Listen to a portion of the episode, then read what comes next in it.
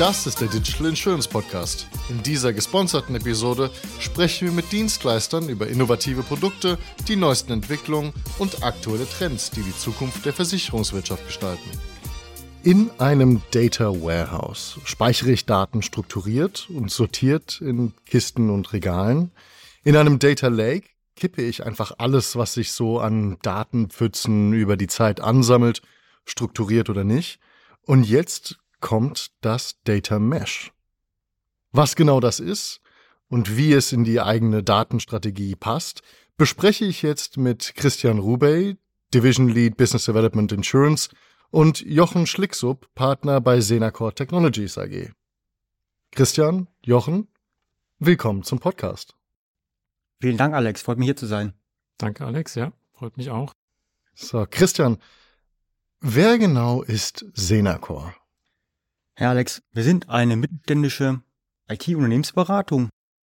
Mm, bei uns arbeiten momentan circa ein bisschen mehr als 900 Menschen, haben einige Focus Industries, Nämlich zum Beispiel sind wir gut unterwegs mit einem guten Footprint im Bereich Insurance, mhm. aber eben auch Automotive, Banking, machen viele Projekte, aber auch im öffentlichen Sektor und äh, Logistik. Für eine IT-Unternehmensberatung beraten wir letztendlich auch die Kunden in Richtung IT-Strategie, Infrastruktur, Security, Cloud, natürlich Megathema momentan, aber eben auch kundenzentrierte Lösungen beispielsweise wie Omnichannel-Strategien etc. Und das sind so die traditionellen Ansätze identifizieren beispielsweise auch Hype-Themen, die wir in unterschiedlichen Practices ausarbeiten, sowohl fachlich wie eben auch technisch. Und fachlich und technisch dieser Mix deshalb, weil circa 50 Prozent der Menschen, die bei uns arbeiten, Consultants sind, Fachberater sind, Branchenexperten sind und die anderen 50 Prozent sind Entwickler, Architekten und Developer und mhm. setzen das letztendlich auch konkret um.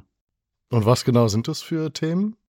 Hype-Themen Embedded Insurance ist ein altes Thema, das immer wieder neu kommt. Ist natürlich ein Thema, das wir auch besetzen. Absolutes Hype-Thema momentan, Chain AI. Ganz klar, da suchen wir nach Ansätzen, wo wir Use Cases nutzen, intern das zu nutzen für uns selber, aber eben auch für unsere Kunden, aber auch in die externe Kommunikation gehen natürlich. Ne? Wie können Versicherer das in der externen Kommunikation nutzen? Wie können die das im Vertrieb nutzen? Wie können sie es im Marketing nutzen? Aber das sind Themen, die momentan eben in Practices sehr stark gehypt werden und eben auch tatsächlich auch technisch und fachlich umgesetzt werden. Sehr interessant. Bevor wir genau in das Thema starten, sind Daten weiterhin das neue Öl? Und wenn ja, warum?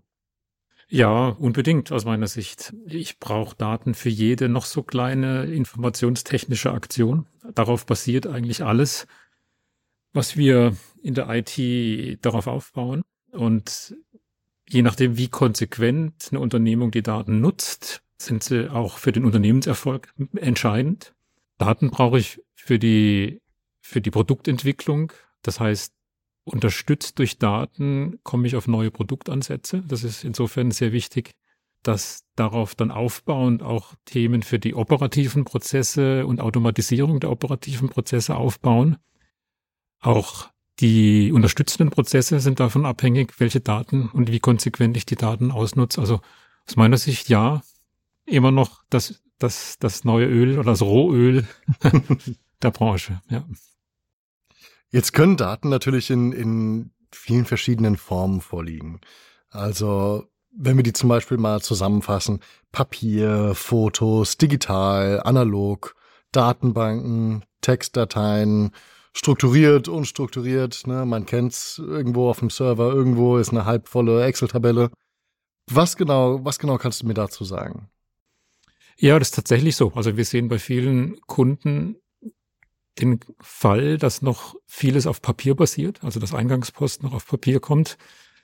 Und es ist ein, tatsächlich ein Mix, wie du, wie du gerade beschrieben hast, zwischen Papier und schon digital, schon strukturiert, schon oder nicht strukturiert.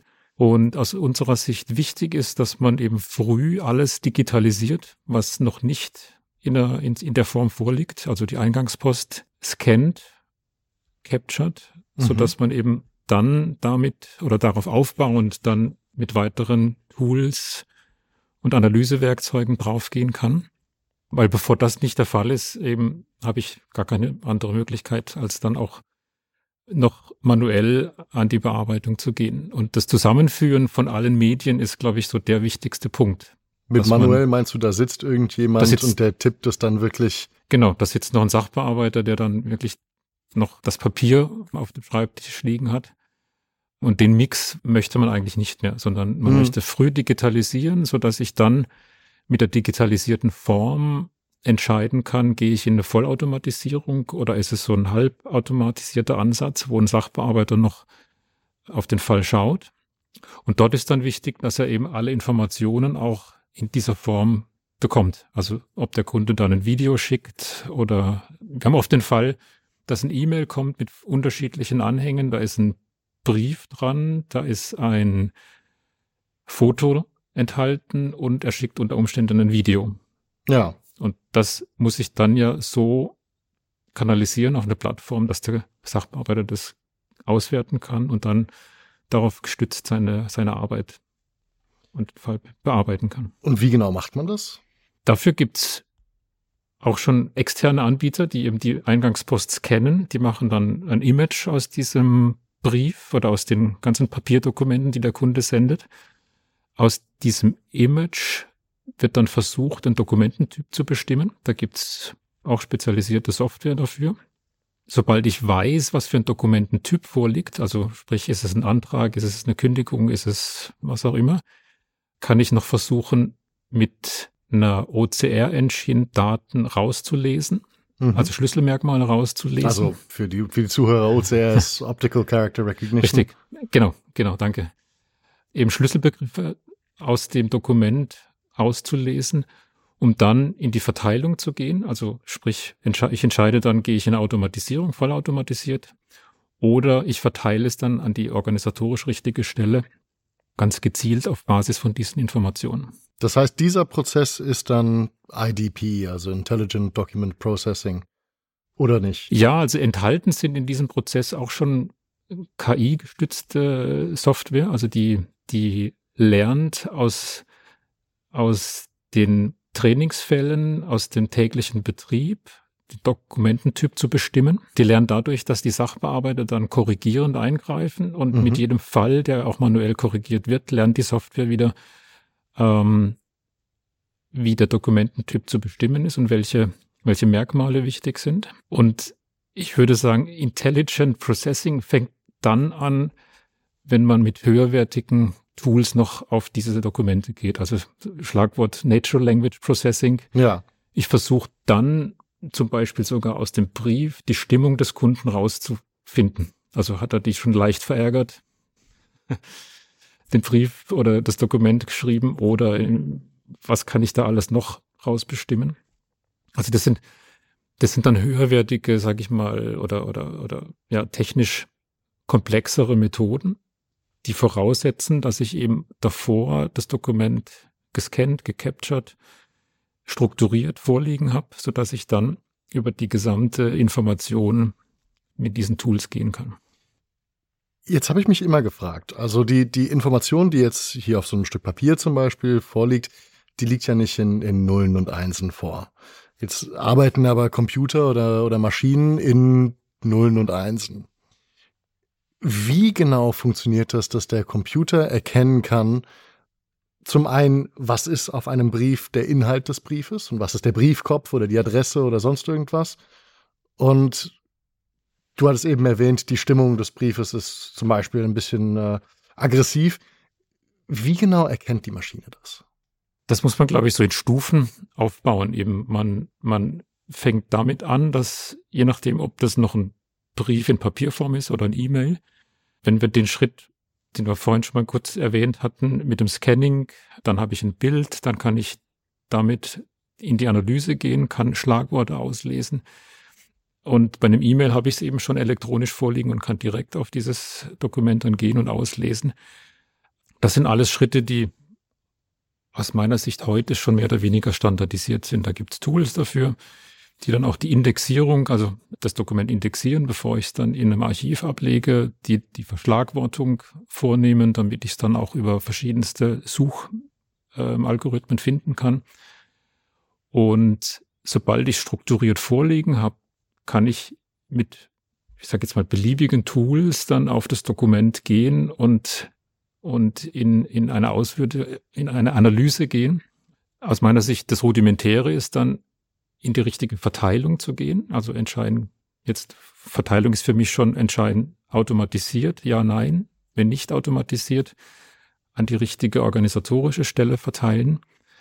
Und dann kann man weitergehen und noch zusätzliche Informationen und Semantik aus dem Dokument rauslesen. Und da kommen dann aus meiner Sicht dann auch AI-basierte Tools, Natural Language Processing Tools ähm, ins Spiel, mhm. die man entsprechend trainiert, entsprechend für Use Cases, die man dann darauf anlegt, ähm, einsetzt.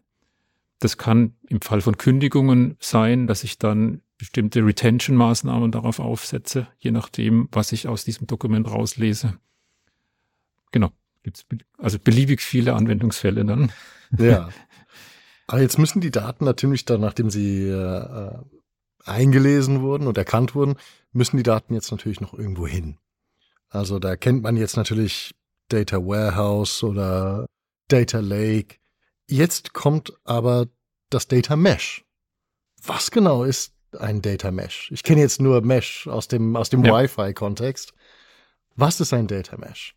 Ja, vielleicht vorweg die Unterscheidung. Also wir haben Data Warehouse, das als zentrales Datenbanksystem für Analysezwecke eingesetzt wird. Man sammelt dort Daten aus verschiedenen heterogenen Datenquellen, die im Unternehmen vorliegen und versorgt dann in der Folge nachgelagerte Systeme für Analysen und Reportings. Ein zweites großes Anwendungsfeld ist das Thema Data Lake. Also mit dem Aufkommen von Big Data haben viele Unternehmen angefangen, ganz viele Daten zu sammeln. Also mittlerweile, glaube ich, sind da Pentabyte an, an, an, an, an Informationen vorhanden. Ja. Der Hauptunterschied von beiden Konzepten liegt im Zeitpunkt der Kuratierung und Schematisierung der Daten. Beim Data Warehouse werden die Daten schon bei der Befüllung transformiert für den späteren Anwendungszweck. Und beim Data Lake geschieht das erst dann, wenn die Verwendung klar ist und wenn der Datenbezieher weiß, wie er die Daten verwenden will. Also das ist der große Unterschied. Und bei beiden Konzepten haben wir aber das Thema, dass wir eine große Zentralisierung sehen in den Unternehmen und das führt immer wieder organisatorisch zu Bottlenecks. Und ähm, das möchte man mit einem Data Mesh jetzt auflösen. Wie genau kann man sich diese Zentralisierung vorstellen? Wir haben, also Beispiel Data Warehouse, gibt es zentrale Data Teams, die zum einen dann das Domänenwissen der Quellsysteme aufbauen müssen, also verstehen müssen, wie die Daten zu interpretieren sind aus den Quellsystemen und müssen auch auf der anderen Seite verstehen, was der Datenbezieher mit den Daten vorhat, in welcher Form er die verwenden möchte. Und da sitzt das Data Warehouse Team dazwischen. Und jetzt kommen aus verschiedensten Unternehmensbereichen die Anforderungen auf dieses Team. Mhm. Und das führt dann, also in ganz vielen Fällen zu einer Überlast bei diesen Teams, weil dadurch, dass die Quellsysteme sich auch verändern, führt das wiederum oft zu Fehlern, die auftauchen in Reports, die müssen wiederum behoben werden. Und so entsteht halt da immer, immer ein immer größerer Verzug und immer größere Bottlenecks. Und dieses zentrale Konzept kann man mit einem Data Mesh ganz gut auflösen. Das wäre jetzt tatsächlich meine nächste Frage ja. gewesen. Meine nächste Frage wäre gewesen, wieso ist ein, ein Data Mesh besser als ein Data Warehouse? Ja. Aber genau, wie, Wieso ist ein Data Mesh besser als ein Data Warehouse? Also ein Data Mesh ist in erster Linie ein Paradigmawechsel. Man setzt oder man sagt, man sieht Daten als Produkt an, ähnlich wie wir das aus der Softwareentwicklung kennen, wo man sagt Software as a Product, mhm. wo man ja über Microservices ähm, Entwickler in die Lage versetzt, Tools von anderen Teams autonom zu nutzen, so dass man also weniger Kommunikation und weniger Komplexität in der Anwendungslandschaft ähm, damit aufbaut. Das erreicht man beim Data Mesh eben auch dadurch, dass man sagt Data as a Product. Und das heißt, man nimmt das Thema, dass die Daten zur Verfügung gestellt werden von diesen zentralen Teams weg und entwickelt diese Services wieder in den Domänenteams. Die diese Daten damit und APIs aufbauen und zur Verfügung stellen, so dass andere Teams diese Services dann autonom nutzen können, ohne dass es da eine Teaminteraktion braucht. Und in erster Linie ist es aus meiner Sicht jetzt keine wirklich neue Softwarekomponente oder Technologiekomponente. Es ist ein neuer Ansatz der Enterprise oder Data Architektur, ein neuer organisatorischer Ansatz, den man im Unternehmen einführt und damit diese Entkopplung schafft, dass die zentralen Teams entlastet werden. Das klingt jetzt erstmal natürlich super. Aber wie genau kann man sich das, wie genau kann man sich das vorstellen? Oder, oder fragen wir die, fragen wir es mal anders.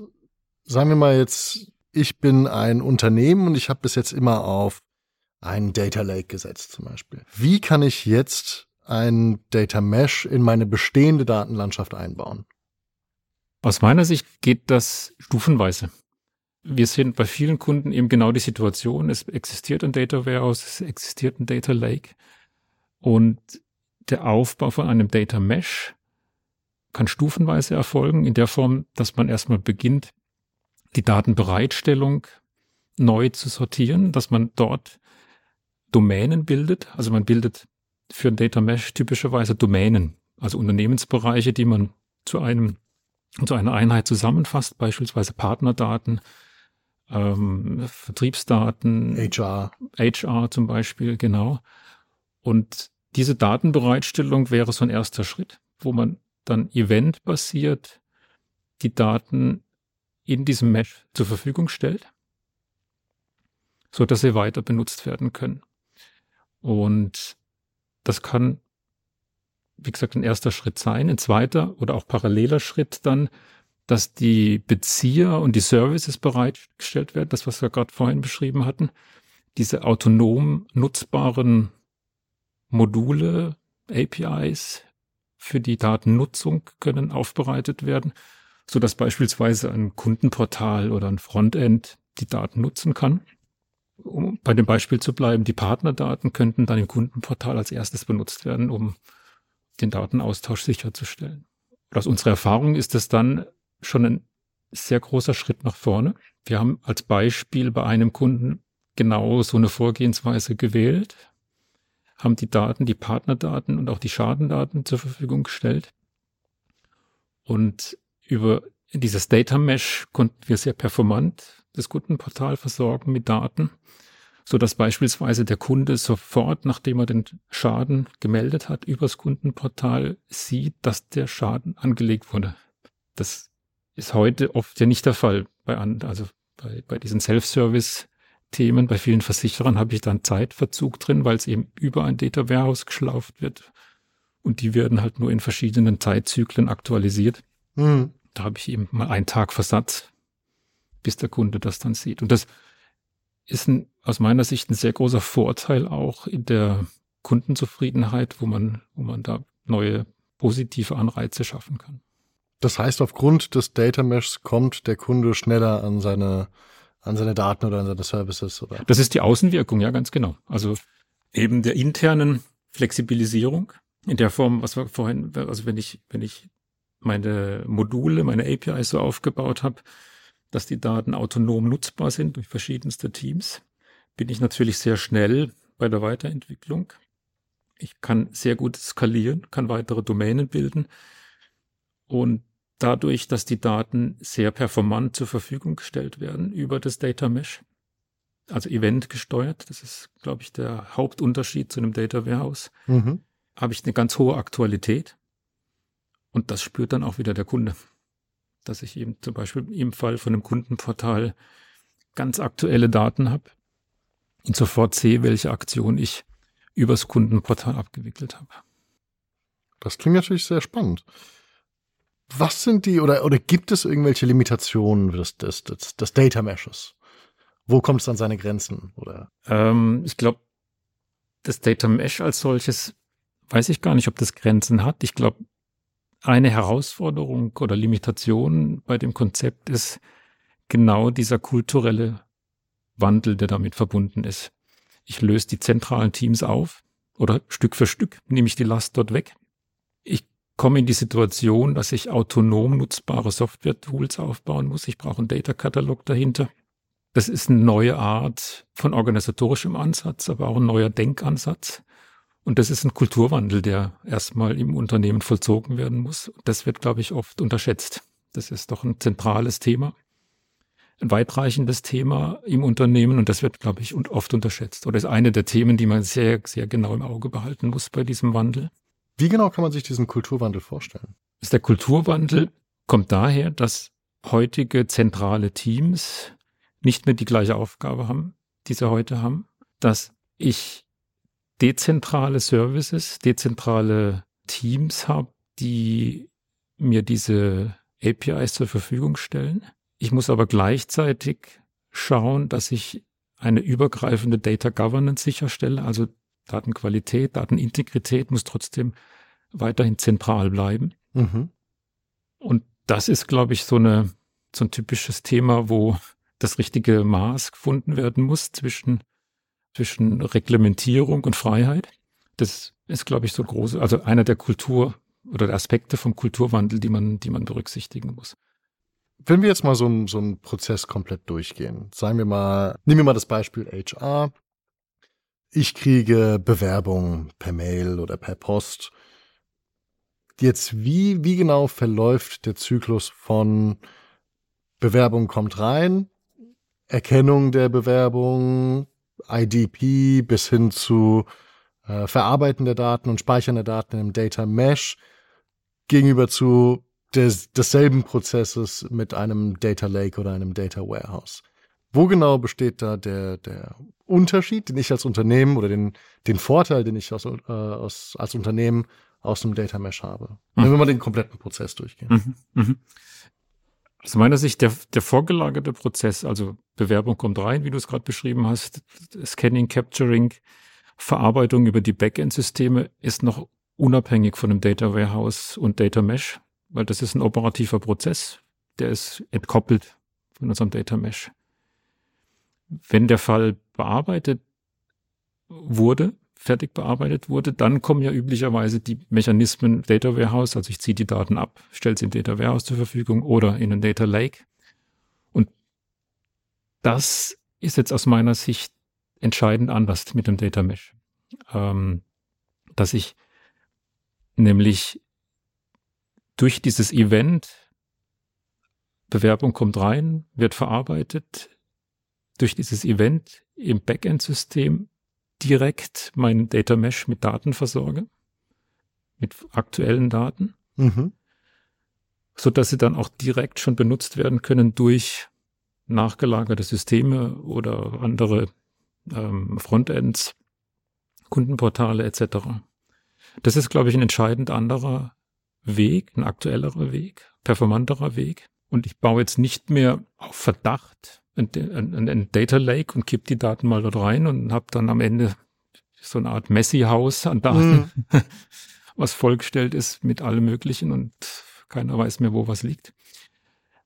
Und ich muss auch nicht im Voraus über ein Data Warehouse die Schlaufe machen, um zu wissen, wie möchte ich die Daten weiterverwenden, sondern das, das Team vom Backend stellt die Daten dann verfügbar in einer API, die genutzt wird und alle anderen können sich damit bedienen. Das ist an der Stelle ändert sich aus meiner Sicht fundamental. Der eigentlich operative Prozess bleibt weitestgehend gleich. Das heißt, der Vorteil vom Data Mesh in dem Fall ist, ich habe einen schnelleren Bewerbungsprozess und kann dem Bewerber schnelleres Feedback geben. Das ist genau richtig, ja. Ganz genau. Das ist natürlich gut. Das gilt dann sowohl im HR-Fall, das gilt auch für Anträge, das gilt für Schäden, die gemeldet werden ich habe verschiedene Vorteile eben dadurch, wie du es gerade erwähnt hast. In Richtung Kunde bin ich, bin ich aktueller, habe mhm. aktuellere Daten und damit schneller und damit vermutlich auch eine höhere Kundenzufriedenheit. Ähm, In-house habe ich Vorteile in die Richtung, dass ich, dass ich diese zentralen Bottlenecks auflösen kann, Schritt für Schritt und somit auch schneller skalieren kann und schneller reagieren kann auf neue Anforderungen. Und ich kann über die Zeit meine Applikationslandschaft, ich sag mal, entschlacken oder, oder weniger komplex gestalten. indem ich dann vielleicht so ein Data Lake mal über die Zeit dekommissionieren kann. Also ja. besonders viele Vorteile ergeben sich ja in dem Bereich, wenn ich an Versicherung denke oder an Bankprozesse denke, wenn das zeitkritische Prozesse sind, wie beispielsweise Schadenfall, wo relativ schnelle Hilfe erfolgen muss. Das stimmt. Ähm, Autobahn, irgendwie eine Panne, klar kann ich den Schaden anwenden. In der Regel ist auch eine Hotline ja direkt verfügbar, ähm, aber eben auch der, der Endkunde bekommt eben sofort eine Rückmeldung und der Schaden kann einfach in Richtung Kunde einfach prozessiert werden, aber auch intern die Abwicklung geht einfach viel schneller und viel effizienter. Also das ist ein Thema und vielleicht um, um es mal deutlich zu machen, also haben wir ja vorhin gesagt, der Prozess an sich bleibt ja grundsätzlich gleich, nur die Datenverwendung ändert sich so ein bisschen in der Richtung, dass halt, ich habe eigentlich auch eine höhere Qualität der Daten, weil die Product Ownership ändert sich, also die Domänen sind letztendlich verantwortlich für die Daten, hat zur Folge, dass sich ja die Datenqualität eben dementsprechend erhöht. Ich bin selber verantwortlich für die Daten. Dazu kommt auch noch, dass die Prozesse einfach relativ schnell vonstatten gehen und genau dieser dieser Bottleneck, den man ja heute kennt, also ich brauche für irgendwas in der Versicherung eine Analyse. Dann gehe ich zu meinem CRM-Team, dann ziehen die mir die Daten ab, dann dauert's ein bis drei Tage und dann habe ich die Daten wieder zurück. Genau das gleiche im Vertrieb eben auch. Der Vertrieb braucht eine Auswertung oder ich mache eine Vertriebsauswertung, gebe die Anforderungen rein, es dauert eine Zeit lang und die Daten kommen zurück. Dieser Prozess wird eigentlich schneller, in, läuft in Echtzeit ab, weil ich direkt auf die Daten zugreifen kann über den Layer und kann die Daten sofort verwenden.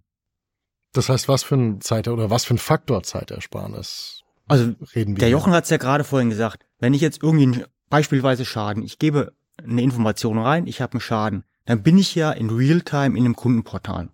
Dann sehe ich den Schaden aber grundsätzlich vielleicht erstmal nicht. Das heißt, im Hintergrund wird der nicht angelegt. Das heißt, ich bin ja in Realtime drin, gebe den Schaden ein, sehe das aber gar nicht, dass der bearbeitet wird. Und dieser Zeitfaktor ist praktisch von einem Tag Delay, wenn ich das übers CM laufen lasse, in Realtime. Also sofort. Ja, stark. Und das ist eben gerade für diese zeitkritischen Prozesse sehr relevant. Immer wenn ich in Richtung Kunden denke, aber was ich auch gerade sagte, ist das Thema Auswertungen intern. Ich muss nicht mehr warten, bis ich jetzt irgendwie das CRM-Team, äh, das Analyse-Team mir die Auswertungen rauszieht, sondern ich kann es im Prinzip selber machen. Und was noch dazu kommt, hat man noch gar nicht thematisiert. Ich kann das selber machen über die Tools, die ich eigentlich kenne. Und normalerweise funktioniert ja die ganzen Analyse-Teams mit bestimmten Tools, die die letztendlich in der Verwendung haben, muss ich gar nicht mehr drauf zugreifen, sondern ich kann meine Tools verwenden, die Systematik, die ich kenne, ich gebe die Anforderungen, kann ich definieren und bekomme sofort das Ergebnis. Das klingt natürlich sehr, sehr spannend.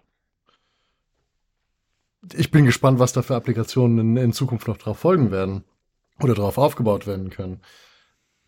Ja, also man erreicht, das ist noch ein, ein Punkt dazu, man erreicht diese, diese höhere Geschwindigkeit oder höhere Aktualität einerseits durch diese eventgetriebene Steuerung mhm. aus den Backend-Systemen, aber auch dadurch, dass man im Data Mesh gezielt Daten redundant hält. Das ist, Wie kann man sich das vorstellen? Das ist ein Thema, was wir immer wieder von Kunden hören. Oh, Redundanz, weil ja, ne? jeder, der Informatik studiert hat, lernt, Redundanz ist was Schlechtes, ja. Normalisierung der Daten und so weiter ist das, was wir ja alle gelernt haben. Richtig. Beim Data Mesh geht man eigentlich den Weg, dass man gezielt Daten dort redundant hält. Das ist aber nichts Schlechtes, weil man sie ja nutzenorientiert ja. dann auch wieder weiter verwendet. Und die Backend-Systeme bleiben davon ja unberührt. Also dort habe ich nach wie vor ein normalisiertes Datenmodell dahinter. Beim Data Mesh geht man eben ganz gezielt diesen Weg, um eine höhere Geschwindigkeit, höhere Aktualität zu erreichen. Das heißt, dadurch entschlankt man es ein bisschen oder verschlankt man es ein bisschen. Ja, also durch, man hat einen schnelleren Zugriff auf die Daten dann. Also man muss, man hat gezielt nur die Daten, die zur Verfügung gestellt werden, mhm. nur gezielt die Daten, die auch für diese, sag mal, nachgelagerten Services benötigt werden im Mesh und ist dadurch dann auch von der Performance sehr viel schneller, also von den Zugriffen sehr viel schneller. Einerseits die Verfügbarkeitmachung ist schneller, was wir vorhin, was der Christian auch nochmal beschrieben hatte, aber auch jeder Zugriff als solches ist performanter, was eben auch wichtig ist, weil wir alle dezentralisiert arbeiten oder bis Internet die Zugriffe passieren. Dann Richtig. Da brauche ich Zugriffe, die eben im in einem Bruchteil von, von der Sekunde dann ablaufen. Und das sind nochmal, glaube ich, so ganz, ganz wichtige Aspekte dabei. Ja. Ja, weil du es gerade gesagt hast, vielleicht auch in Richtung Anwendungen, ne? Was kann ich eigentlich äh, für Anwendungen da darauf aufbauen? Das habe ich vorhin schon mal dieses Thema Omni Omnichannel erwähnt, was ja ein Thema ist, wo viele schon umsetzen, manche noch richtig, manche richtig gut. Ähm, aber das ist da genau dieses Thema. Also Omnichannel heißt ja, über jeden Kanal die Daten so verfügbar zu haben, dass sie synchron sind und in Richtung Kunde oder aber auch im Backend eben auch alle Daten gleich sind. Und wenn ich jetzt eben äh, überlege, da ruft einer an oder da schreibt er eine Mail, ich muss das erstmal ins Data Warehouse reingeben, damit es verarbeitet wird. Parallel dazu schreibt er aber vielleicht ein WhatsApp oder dann telefoniert er nochmal und die Daten sind nicht verarbeitet, dann habe ich den Delay. Und der Delay kommt beim Kunde in der Regel nicht so gut an. Über das Data Mesh Konzept habe ich die Daten in Echtzeit in jedem System verfügbar und kann letztendlich über jeden Kanal, der schreibt einen Brief, dann schreibt er eine E-Mail, dann ruft er nochmal an, sein Vermittler vielleicht sogar und nicht mhm. in der mhm. Zentrale. Die Daten sind überall synchron und sofort verfügbar. Und das ist ein, ein super Anwendungsfall, wo ich das Konzept gut aufsetzen kann.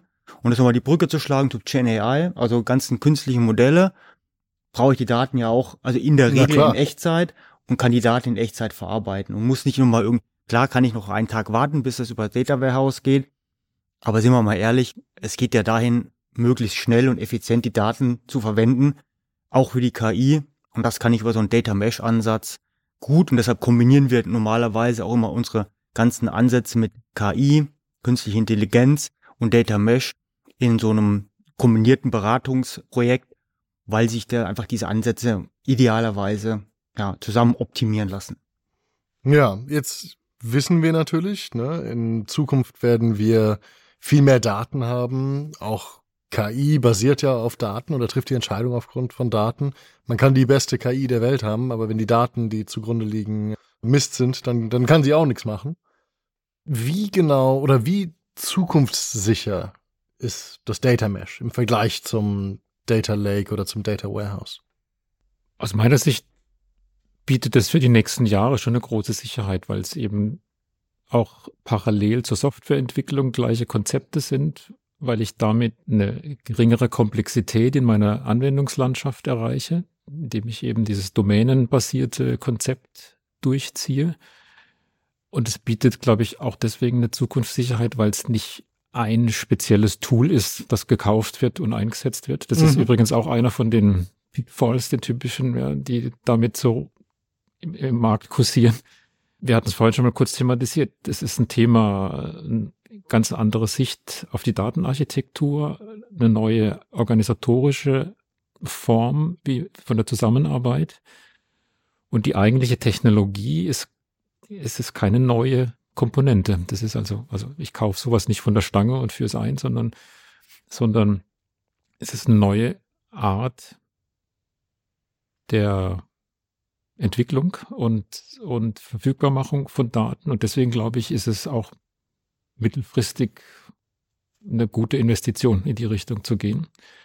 Wir wissen alle, in unserem Markt ist, wir haben stetigen Wandel und es kommt immer wieder neue Konzepte. Aber ich glaube, hier haben wir wirklich was Tragfähiges auf die nächsten Jahre, wo, wo wir auch alle Themen, die der Christian vorhin schon erwähnt hatte, in mhm. Richtung AI, in Richtung Generative AI und, und eine gute Grundlage schaffen. Wir brauchen dort die hohe Performance, um auf Daten zugreifen zu können. Und ich glaube, deswegen ist es auch einer von den Basics, die man auf dem Weg zu solchen modernen Konzepten gehen muss. Glaube ich nämlich auch, ne? Weil du sagst ja auch gerade, Alex, also es gibt immer mehr Daten. Und immer mehr Daten in Data Lake Data Warehouse zu packen, kann man natürlich tun, verschnellt das ganze System aber nicht direkt, hm. sondern geht eher in die andere Richtung. Also das heißt, meines Erachtens ist es eine Frage der Zeit, tatsächlich das Konzept umzustellen. Ob es dann Data Mesh ist oder vielleicht was Neues kommt, können wir gar nicht so genau sagen. Momentan ist Data Mesh das aktuelle, genau um diese großen Massen an Daten zu verarbeiten. Und richtig, KI ist nur so gut wie die Daten. Dann sagte ich auch vorhin auch, das Thema Datenqualität kann über die Product Ownership die neue, die neue Struktur in den Domänen verbessert werden. Also insofern ist es tatsächlich eine Frage der Zeit, wie ich mich umstellen muss, um die ganzen Daten, die ja immer mehr werden, optimal zu nutzen. Das heißt jetzt so ein bisschen, äh, ja, ich sag mal polemisch gesagt, wenn ich ein Versicherer bin, der in Zukunft viel auf KI setzen möchte und auch jetzt die, den Grundstein dafür legt, aber ich habe immer noch einen Data Lake oder ein Data Warehouse, schaufel ich mir dann mein eigenes Grab? Also ich würde es nicht so drastisch ausdrücken, aber man sollte mal drüber nachdenken, intern die Organisation und den, den Prozess der Datenverfügbarkeit, Datenbereitstellung, Datensammlung vielleicht auch zu überdenken. Wir alle wissen ja, es gibt ganz alte Systeme in den Versicherungen und die Versicherungen existieren immer noch und die werden auch in Zukunft noch existieren mit alten Systemen. Die Frage ist halt nur, äh, wie performant kann man letztendlich die interne und externe Organisation in Richtung Daten, Datenverwendung gestalten und da gibt's halt immer Optimierungsmöglichkeiten. Ja, also ich würde es auch nicht so drastisch formulieren, aber ich denke, je, ich sag mal, je, je älter die Landschaft davor ist, wir hatten vorhin das Thema auch Briefpost, also physische Post gibt es ja. noch in den Unternehmen. Und je weiter ich eben zurück bin, desto weniger oder desto geringer ist, glaube ich, der Nutzen und das Potenzial, was ich aus solchen modernen Konzepten wie Generative AI rausziehen kann. Also früher war es so das Beispiel auch, man wollte mit RPA über die gesamte Anwendungslandschaft einen Roboter bauen. Ja. Und ist aber auf der anderen Seite noch auf Papierbasis. Das, da ist ein Gap dazwischen. Das, da muss ich erstmal an die Basics, ja, und ja. sagen, ich muss erstmal alle Eingangspost kennen. Alles muss digitalisiert vorliegen. Dann kann ich auch über RPA-Ansätze und dann kann ich auch jetzt über Generative AI und so weiter nachdenken. Das ist, glaube ich, ein wichtiger Punkt. Und deswegen glaube ich, alles, was ich, also die Hausaufgaben von früher, die limitieren jetzt das, was ich aus den modernen Konzepten rausholen kann. Und das muss, glaube ich, ist ein Thema dann, wo man sich sowohl ein technisches als auch ein fachliches Zielbild erarbeiten muss. Wo möchte man in den nächsten fünf, in den nächsten acht Jahren stehen und dann mal zurückgehen. Welche Hausaufgaben muss ich da auf dem Weg noch erledigen, damit ich dann auch diese Potenziale ausschöpfen kann? Das kennt man ja aus der Schule. Wenn man seine Hausaufgaben nicht macht, ja, genau. dann besteht man die Klassenarbeit nicht. Genau. Ja, super. Das, vielen lieben Dank, dass ihr da wart. Christian, Jochen, es hat mir sehr viel Spaß gemacht, euch heute hier zu haben. Vielen Dank von unserer Seite auch, ja. Danke, Alex. Hat mir Spaß gemacht. Und vielleicht noch kurz zum Abschluss. Generative AI, eine Frage. ChatGPT oder BART? Ich habe nur Erfahrung mit ChatGPT, also dann eher das. Ja, Jochen? auch so. Wir sind im Moment mit dem Thema unterwegs, ja. Dann vielen lieben Dank und bis zum nächsten Mal. Danke. Danke. Das war eine weitere Ausgabe des Digital Insurance Podcast. Folge uns bei LinkedIn und lass eine Bewertung bei Apple, Spotify und Koda.